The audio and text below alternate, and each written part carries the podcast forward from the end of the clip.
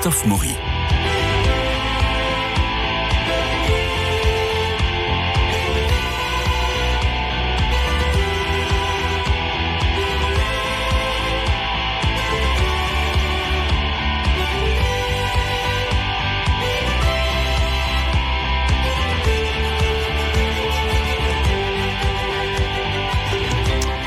Nous retrouvons comme chaque mercredi pour Culture Club Ciné avec nos chroniqueurs Marie-Noël Tranchant, Dominique Borne et Bernard Midoli. Bonjour à tous les trois. Bonjour, Bonjour Christophe Maury. Alors aujourd'hui, c'est un jour absolument exceptionnel puisque en ce 16 novembre, nous n'allons pas parler de deux films ni de trois films, mais de cinq films.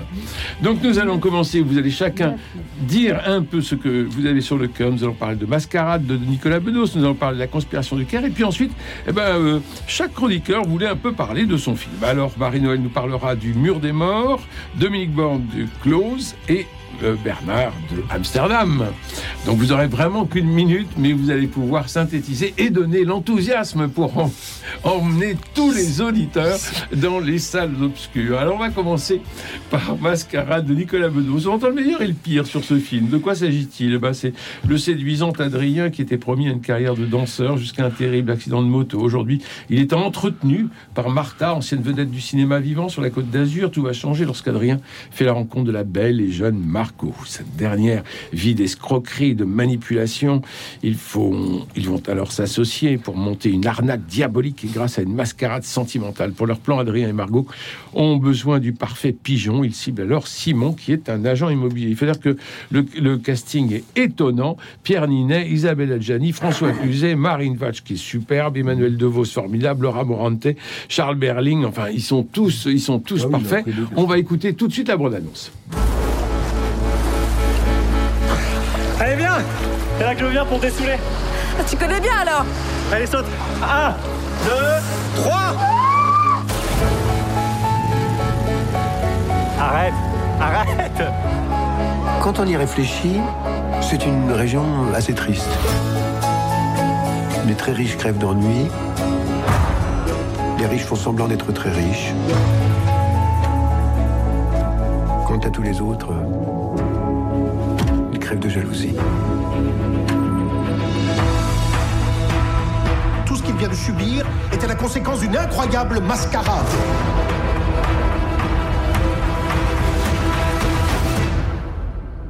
Est-ce possible quand même ce con rythme effréné, décor somptueux, fille ravissante. Dominique Bande, qu'est-ce que vous en avez pensé de cette bah, mascarade du, bien malgré le thème. Alors le thème est très classique, c'est un scénario euh, assez classique parce qu'on a le vigolo qui séduit une actrice sur leur tour, une fille jeune et jolie puisqu'elle était dans le film d'Ozon et c'est vrai que là elle, compose un personnage euh, très très bien, Marine Vact qui séduit les quinquas ou les sexas. Et euh, mais mais mais mais il y a un style, il y a un montage en quinconce. C'est très rapide, mm. c'est brillant. Faut dire ce qui est, c'est brillant, euh, c'est rapide, c'est nerveux. Hein. On passe d'un personnage à un autre, d'une situation à une autre, et en 2h14, on sent pas tellement le temps passer. Il y a quelque chose, il y a vraiment quelque chose de virtuose dans sa mise en scène et dans le scénario, parce que c'est lui qui a, fait le scénario aussi, hein, Nicolas Bedos. Alors les personnages existent, il y a de la cruauté, il y a du cynisme, il y a du sexe.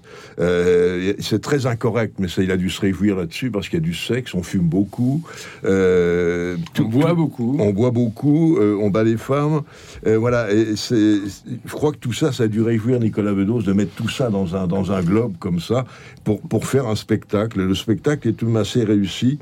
Euh, Ninet est parfait, comme toujours. Marine Vact est très bien, hein, dans un rôle euh, tout à fait différent de ce qu'elle a fait avant, sauf et Jolie, enfin... et, là, on cite Éluard, on cite Keats. C'est brillant. Et, c'est un petit peu hors norme dans le cinéma français d'aujourd'hui. Et ça, c'est à, noter. Donc voilà, je dirais que le, scénario, pour être classique, est, transfiguré et transcendé par un style qui, lui, n'est pas classique du tout. Commercial ou cinéma d'auteur? Euh, oui, enfin, il y a un auteur de toute façon. Oui, Bernard qui me fait signe entre les deux. Alors allons-y. Oui, moi j'ai trouvé ça intéressant, avec en effet beaucoup de qualité. Je rejoins tout à fait Dominique sur l'aspect assez brillant. Moi, je mm. trouve que c'est la narration mm. qui a une maestria, euh, vraiment un éclat, qui fait que l'ennui n'est jamais là. Sauf peut-être sur la fin, mais c'est pas de l'ennui. Sur la fin, on trouve que ça, moi j'ai trouvé que ça tirait un petit peu en longueur, mais c'est vrai qu'il y, y a une certaine dextérité, une virtuosité. L'histoire, vous avez précisé, vous avez eu raison, Dominique, de dire qu'il est scénariste aussi du, du film, et c'est vrai que l'histoire a beaucoup d'ampleur. Alors cette ampleur est beaucoup repose largement sur l'aigreur. Ils ont tous, ils sont amers, envieux, cupides. Ça s'est bâti beaucoup là-dessus. Néanmoins, cette histoire est en couleur. Et ça, c'est vrai que c'est assez rare dans le cinéma français euh, actuel. En plus, vous avez une montée dramatique qui est assez convaincante. Combien de films vous avez une montée dramatique qui retombe comme un soufflet beaucoup trop tôt, comme un soufflet avorté? Et là, ce n'est pas le cas. Il y a quand même quelque chose qui, qui monte, qui monte euh, vers la fin avec ses péripéties consistantes et puis une fougue fervente. Vous avez dit qu'il s'amusait, vous l'avez laissé entendre, en tout cas qu'il y prend un- une jubilation et on le sent. Le parallèle, je trouve que la scène de mise en parallèle entre les demandes de mariage, les demandes en mariage est particulièrement, cette séquence est particulièrement savoureuse, Cocasse. même si elle est très cruelle, mais bien sûr le résultat va être très disharmonieux. Euh, Il y a une qui va bien se passer, l'autre qui va être euh, catastrophique. Ce personnage campé par Marine Vatch, euh, dont, alors je ne sais pas si on dit Vact, va- Fact, euh, rappelle Marine. beaucoup les... Pas de chichi entre nous. On la marine. rappelle beaucoup les femmes fatales du cinéma noir américain. Qu'on pense à Lana Turner dans Le Facteur sonne toujours deux fois, qu'on songe à Barbara Stanwyck dans Assurance sur la mort, qu'on songe à Jean Turney dans Péché mortel. Elle en a pas tout à fait la classe, cela dit, mais ça renoue avec cette esthétique-là.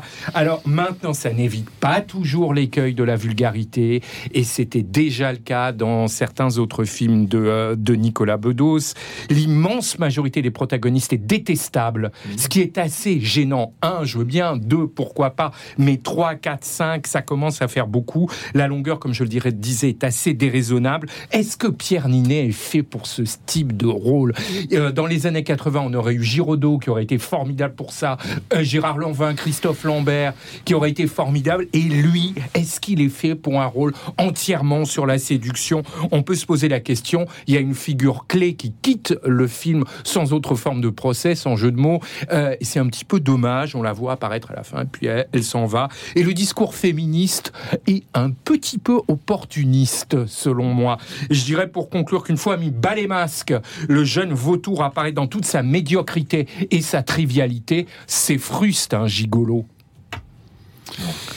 Marie-Noël, Eh bien, c'est une purge, ce film. Au début, on est un peu intrigué parce qu'on est dans un monde de luxe et de caprice et que donc tout peut arriver par la grâce du- de la mise en scène. Mais euh, assez vite, on s'aperçoit qu'elle n'est pas là, justement.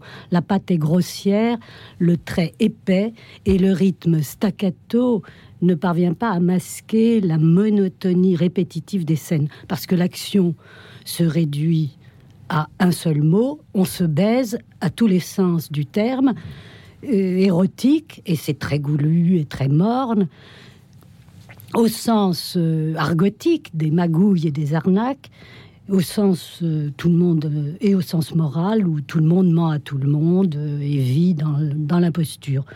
Mais une imposture qui reste euh, superficielle, qui n'aboutit jamais à euh, s'inquiéter, de, de- à troubler, à aller vers la profondeur. Euh, sauf dans de très rares moments, parce que les acteurs sont effectivement très bons et qu'il y a, voilà, Cluzet, tout perdu et perdu et très étonnant. Mais c'est plus attachant. Emmanuel DeVos aussi, en petite bourgeoise, euh, triste et touchante. Adjani a de très bons moments, évidemment, parce qu'elle est d'une intelligence euh, supérieure. Mais enfin, le personnage n'est pas très. Oh, c'est cliché. Oui, il est très un stéréotypé cliché, c'est certain. très stéréotypé. Nicolas Bedos dit que j'aime beaucoup, dont j'ai beaucoup aimé les deux premiers films, donc je suis un peu désolée de dire ça, mais il dit avoir voulu s'inspirer de la comédie italienne, l'hérésie et Scola, et des grands films noirs hollywoodiens. C'est trop d'ambition, en tout cas pour le monstre. résultat. C'est finalement, non, non, Non. c'est gigolo, gigola, et les riches, on les plumera. C'est tout. Et il y a au moins une morale, c'est que quand on sort, on est soulagé et rempli de gratitude de ne pas faire partie De ce ce monde de riches et de ne pas habiter la Côte d'Azur. et de rencontrer des gens normaux. Si vous êtes d'accord, nous passons maintenant à un deuxième film, La conspiration du Caire. C'est le sixième film de Tariq Saleh. Le premier, euh, le film a obtenu d'ailleurs le prix du scénario au Festival de Cannes 2022. C'est l'histoire d'Adam, un simple fils de pêcheur qui, est, euh, qui intègre la prestigieuse université Al-Azhar du Caire. Et c'est l'épicentre du pouvoir de l'islam sunnite. Et le jour de la rentrée, le grand imam, qui est à la tête de l'institution, meurt soudainement. Adam se retrouve alors à son insu au cœur d'une lutte de pouvoir implacable entre les élites religieuses et politiques du pays. ده أول يوم ليك؟ يا دوبك وصلت أهلا عاوز حاجة يا شيخ زي ما انتوا عارفين شيخ الازهر توفى امبارح اختيار الشيخ الجديد قضية الأمن الوطني بالدرجة الأولى. الرئاسة عايزة الببلاوي On chante un peu parce que ce n'est pas en version française, comme vous l'avez entendu, Bernard Médioni. Qu'est-ce que vous avez pensé de ce film, La conspiration du Caire de Tarek Saleh? Intéressant avec des réserves. Il y a une intrigue, indéniablement, une intrigue qui est dense, qui est complexe. On parle d'un thriller extrêmement, euh, extrêmement soutenu. Hein. Thriller, je ne sais pas si c'est un thriller. En tout cas, c'est vrai qu'il y, y, a une intrigue qui est, qui est ambitieuse, qui est bien menée, ça c'est vrai, avec euh, une certaine fébrilité. La réalisation aussi, très attentive, très expressive jamais à la dérive. La dernière partie séduit parce qu'elle réintroduit un peu de morale dans une litanie de tartufferie, de duplicité et de tromperie. Et ça, c'est vrai que ça fait plaisir. Et puis, ça traite l'air de rien, avec pas mal d'éloquence, le thème du dilemme. Parce que finalement, heureusement qu'il y a dilemme, parce que s'il n'y avait pas dilemme dans ce genre de situation, on serait systématiquement dans l'erreur. Et dans l'erreur sanguinaire. Et le dilemme, c'est ce qui permet encore d'avoir un tout petit peu de raison, en tout cas d'hésitation, et donc peut-être encore un petit peu de morale. Euh, on retrouve le comédien Mohamed Bakri que l'on avait vu dans la dernière saison de Homeland, qui tenait déjà le rôle d'un homme de pouvoir.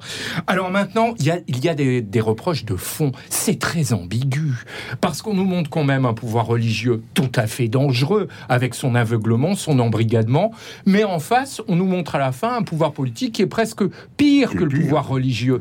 Et alors là, je dis halte là, parce que là, c'est quand même... la- Ça va pas, ça va pas, votre grande dame démocrate. ben, écoutez, c'est pas si c'est démocrate, parce que là, quand même, c'est un pouvoir religieux extrêmement délétère. Ah, c'est une théocratie quand même. Ah oui, mais là, quand même, euh, avec qui porte les germes du fanatisme, il faut appeler c'est un vrai, chat un chat. ouais. Et d'ailleurs, on nous dit, ah bah oui, mais ce pouvoir politique, quand même, il est aussi meurtrier, il tue des gens. Alors, euh, quoi? Euh, ça c'est un tout petit peu gênant. L'imam qui est secrètement désavoué, on aimerait savoir ce qu'il ce qu'il devient. Il y a une homogénéité dans le film, on ne s'ennuie jamais, mais on aimerait aussi une séquence qui se démarque. La scène du meurtre n'est pas mal, mais en fait, elle manque quand même un petit peu d'âpreté. Et puis la fiction, alors garde le silence, justement sur un autre silence qui est très gênant, qui est le silence des femmes. Parce que la peinture des femmes dans le film, ça fait quand même froid dans le dos. Et ils ont l'air de parfaitement s'en accommoder. Alors vous allez dire, c'est peut-être pas le sujet du film qui trop embrasse mal étreint, mais on aurait quand même, là pour le coup, voulu une petite allusion à ça. Et puis plusieurs personnages passent comme des ombres noires. Je dirais pour conclure que cet affrontement égyptien entre le religieux et le politique fait ici retentir les notes de la sourate au Caire de l'urne. Je suis pas sûr d'avoir tout compris. Dominique Borne, Si. Beethoven, enfin. Oui, oui, la scénette au cœur de. Oui, bravo. Oui, oui, oui. Non, alors, après avoir dénoncé la corruption. Marie-Noël était Marie-Noël comme moi, hein, n'avait pas, Oui, n'avait alors, pas là, la révélation, on perd un peu de temps. mais ça Oui, oui, allez, on y va. Alors après avoir dénoncé la, la corruption de la police dans le cas confidentiel, qui était très réussi, qui a eu un certain succès, bah, Tariq Saleh s'attaque à la religion et à la politique. Et il s'attaque aussi à l'Égypte, parce qu'il faut voir qu'à chaque fois, il critique le régime. Et là, quoi, bah, c'est un cœur pur qui est face à la manipulation, qui va être manipulé. Moi, l'in- l'intrigue m'a rappelé un peu la trame des, des, des romans de John Le Carré, euh, ou, qui ont été portés Carrément. au cinéma d'ailleurs, co- comme L'espion qui venait du front, La le miroir aux espions. C'est-à-dire qu'on envoie quelqu'un pour, pour un certain but, alors qu'en fait, c'est pour un autre, c'est pour atteindre un autre but. Il y, a, il y a un peu la même mécanique. Bon, ça s'arrête là. Quand on parle. Autrement, c'est c'est montrer aussi comment ce- cette, cette, euh, cette école à Lazare fonctionne. Et là, esthétiquement, c'est très réussi. Il y a des, ces défilés. Mm. euh, ça, c'est très beau. Et très tous ces, hommes, oui. tous ces hommes qui sont debout, Oui. il y a- il y, deux, il y a trois couleurs, juste la grande couleur blanche, ils sont tous en noir avec. euh, Et puis la, euh, la féchia. Oui, oui, Non, avec un bonnet rouge, c'est très très beau. Oui, oui, c'est très très beau. Il a beaucoup graphiquement, joué. c'est très beau. Il a, il a beaucoup joué sur l'esthétique pour faire passer, un- un- oui, un- un- une intrigue, une intrigue policière, enfin une intrigue qui en même temps est, est- est pro- pro- profondément politique. Euh, et puis ce- cet esprit pur, ce jeune qui, qui est fils de pêcheur, qui va se retrouver dans la plus, dans la- dans l'école la plus prestigieuse, mais en fait pour, pour devenir autre chose et qui finira fils de pêcheur. Bon, ça, il y, a- une morale aussi là-dessus. Alors c'est à la fois limpide et tortueux, euh, esthétique et, et- un peu étouffant. Il y, a, y a quelque chose de, mais c'est prenant, c'est bien fait, ça, fonctionne bien. Puis on, découvre le rapport du pouvoir surtout avec la religion, le compromis, les, les forces de police aussi qui sont assez importantes. On parle aussi des frères musulmans parce qu'au Oui. départ c'est pour ça et en définitive c'est plutôt pour, pour avoir un autre imam. Bon donc il Oui. y, y y a une double, c'est à double fond. hein. Donc il y a la- le, le rapport de la religion et du pouvoir qui est, qui est dénoncé et euh, que, quelque chose de très, euh, de très bien fait parce que tout ça tourne dans cette, école qui est assez fascinante et tous ces élèves en uniforme euh, et, sur la religion, la religion manipulée. Et, c'est non, c'est plutôt, c'est plutôt là aussi c'est brillant, mais d'une autre manière que le Nicolas Bedos. Et on, est assez pris par le décor autant que par l'histoire que, que nous raconte euh, Tariq Saleh, qui est vraiment assez doué, oui. Marie-Noël Il, Tranchant. il s'est inspiré, il faut dire qu'il a eu le prix du scénario à Cannes et Oui. qu'il s'est inspiré du nom de la rose d'Umberto Oui, Eco. oui. Oui, oui, il, il- il s'en réclame. Et c'est vrai que le scénario est très, est très intéressant. Pour ma part, je suis étonnée que Bernard veuille innocenter le pouvoir politique, mais Non, C'est pas innocenté, mais il me semble que le pouvoir religieux là est beaucoup plus incriminable et, et il semble tout d'un coup euh, exonérer le pouvoir religieux. Donc c'est un peu gênant. non, non, je qu'ils sont tous les deux condamnés, hein. Oui, oui, oui. Tous les deux condamnés avec la Je même sévérité. ça, tous les deux condamnés. Ah oui. Et c'est ce qui fait, en effet, l'intrigue extrêmement euh, serrée. Et, euh, D'ailleurs, dans certaines articulations peuvent échapper. Moi, j'ai eu le sentiment parfois d'être un tout petit De peu perdu. largué oui, Ouais. dans, dans le déroulement du scénario, mais qui est riche, passionnant. Et puis, vraiment, cette euh, remarquable utilisation du décor à la beauté Hmm. monumentale, euh, de l'uniformité hiératique euh, apparente et qui cache euh, des, des quantités de mouvements secrets euh, avec des personnages très, très intéressants et intrigants, y compris celui du président, euh, euh, qui, qui est euh, très, très étonnant, qui fait une apparition euh, dans la deuxième partie du film pour euh, euh, manipuler tout ça, mais quand on dit manipuler, tout en gardant bien sûr les mains pures. Il n'est pas là pour toucher aux choses, il est là juste pour euh, commander. Ça, c'est très bien montré, très, très intrigant et intéressant. Et puis le, le personnage de l'étudiant innocent au cœur de ces manipulations du pouvoir politique et du pouvoir religieux, pour s'assurer de l'élection du nouveau du Imam. nouvel imam, euh, c'est extrêmement et qui devient une taupe malgré lui,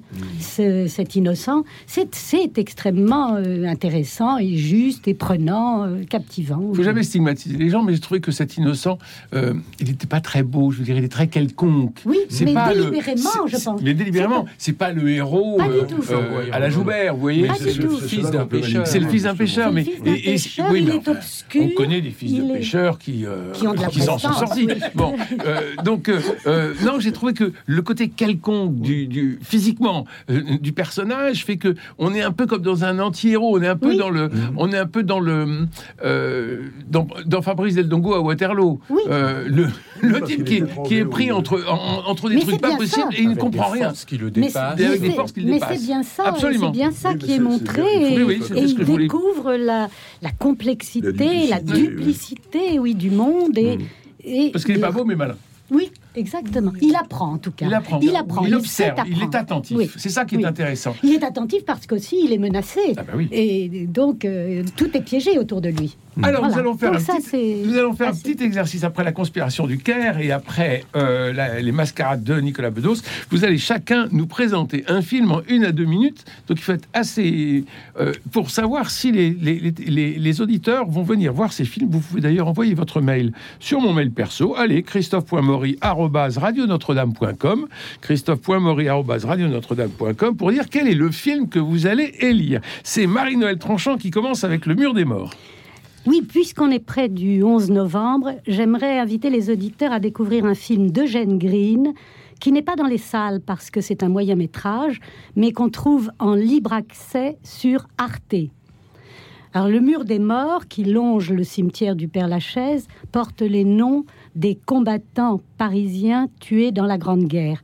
Et c'est là qu'en lisant un nom, Arnaud, un jeune homme d'aujourd'hui, assez découragé, fait apparaître Pierre, un jeune poilu de son âge mort en 1914.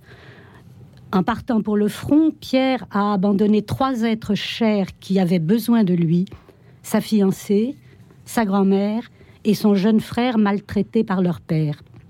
Et Pierre confie à Arnaud une mission de consolation et de réparation. Par-delà le temps, Arnaud va aller encourager la fiancée endeuillée à revivre et décider son petit frère, prêt à se suicider, à se réfugier chez leur grand-mère et à grandir heureux. Et Arnaud lui-même en sera revivifié. Donc le mur des morts évoque ces échanges mystérieux entre les vivants et les morts qui s'apportent un secours mutuel. C'est un film étrange et beau, d'une simplicité hiératique et d'une rare profondeur spirituelle. Eugène Green, qui est lui-même un cinéaste étrange et singulier, a un talent unique pour évoquer le surnaturel avec naturel et le faire surgir avec une évidence limpide. Dans le film, on le voit lever un verre de vin et porter un toast à la présence réelle. Ah oui, on. On ne saurait mieux commémorer nos aïeux sacrifiés. Tu n'as pas trouvé que c'était très hein, comme... Dominique, Non, pas on vous écoute sur Close. Close, alors Close, ça a été Grand Prix, euh, sacré Grand Prix à Cannes. Euh, c'est quoi? C'est l'histoire, c'est une plongée dans le monde des, des préadolescents, ils ont 13 ans comme ça. Mhm.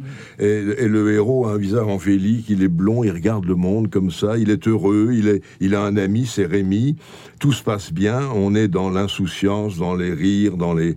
Et puis tout d'un coup, euh, il, il a un différent avec cet ami Rémi, il se, il se bagarre, donc ça les sépare, il y a une première... euh, un, premier, un premier malaise, disons. Après, il y a la distance entre eux, la fierté, la, vexation, puis le drame arrive, le, le son copain, meurt. Et c'est sa mère qui lui apprend d'ailleurs, il faut dire que les mères sont jouées par des actrices françaises, puisqu'on a Léa Drucker et euh, Émilie Dequesne. Et deux actrices françaises dans le film, c'est peut-être pas pour rien d'ailleurs.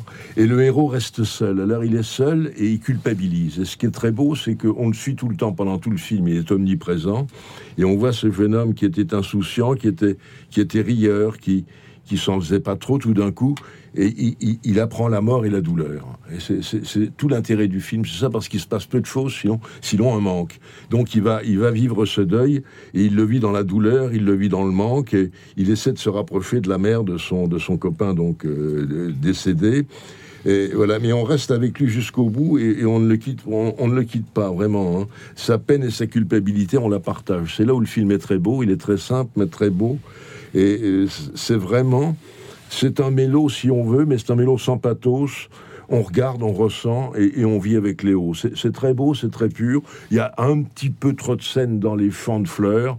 Bon, ça, ça, Bon. c'est un peu facile, mais euh, non, c'est tout- ça reste assez pur et assez beau. On Bernard, vous nous emmenez à Amsterdam? Ah, je vous emmène surtout aux États-Unis. Plus qu'une minute. Euh, aux États-Unis, nous avons un médecin qui a fait la première guerre, euh, qui revient avec un œil de verre. C'est Christian Bell, formidable, euh, dans ce film de David Russell. Et un beau jour, il y a la fille de d'un militaire qui était qui a a, qui a fait la guerre avec lui, qui était son supérieur, qui vient lui demander de l'aide parce qu'elle pense que justement ce militaire, son père, a été assassiné. Il va mener l'enquête avec son vieil ami, le fils de Denzel Washington, qui est John David Washington, et ils vont essayer de découvrir la vérité. Et malheureusement, cette fille est assassinée sous leurs yeux. Et ça se gâte parce qu'on va les accuser, alors que eux, ils venaient donner leur aide. Que se passe-t-il? N'y aurait-il pas une conspiration derrière? Eh bien, je ne sais pas si je lui ai rendu justice, mais en tout cas, je peux vous dire que c'est formidable parce qu'il y a une tonalité chaleureuse, c'est drôle, c'est joyeux, c'est enlevé. Vous avez une reconstitution d'une histoire qui est partiellement vraie et en même temps un goût pour la typique, pour le grotesque, pour la drôlerie. J'ai cité deux acteurs, il y a Margot Robbie, il y a Robert De Niro également, Mike Myers, euh, Rami Malek, donc une distribution impressionnante. La musique est belle, c'est une ode fervente. Et le générique est parti. Hein. C'est un un petit peu long à la fin, mais il faut aller voir ces vétérans blessés. Voilà, comme Bernard. Bah, Donc vous votez le mur, le mur des morts. Il faut aller voir ces vétérans blessés au sein d'une conjuration jubilatoire pour unir les mutilés à l'agréable. Le, le, mur des morts sur Arte. En, tapant Close. Google, le mur des morts sur Arte. Close, Grand Prix de Cannes et Amsterdam que vous avez défendu Bernard. Il me reste à remercier euh, Cédric Cobat pour la réalisation, Philippe Malpeuch pour le générique, François Dieudonné pour l'organisation des studios, Louis-Marie Picard qui vous permet de réécouter l'émission en podcast et de la rediffuser de ma culture club spiritualité. Je vous souhaite une bonne journée.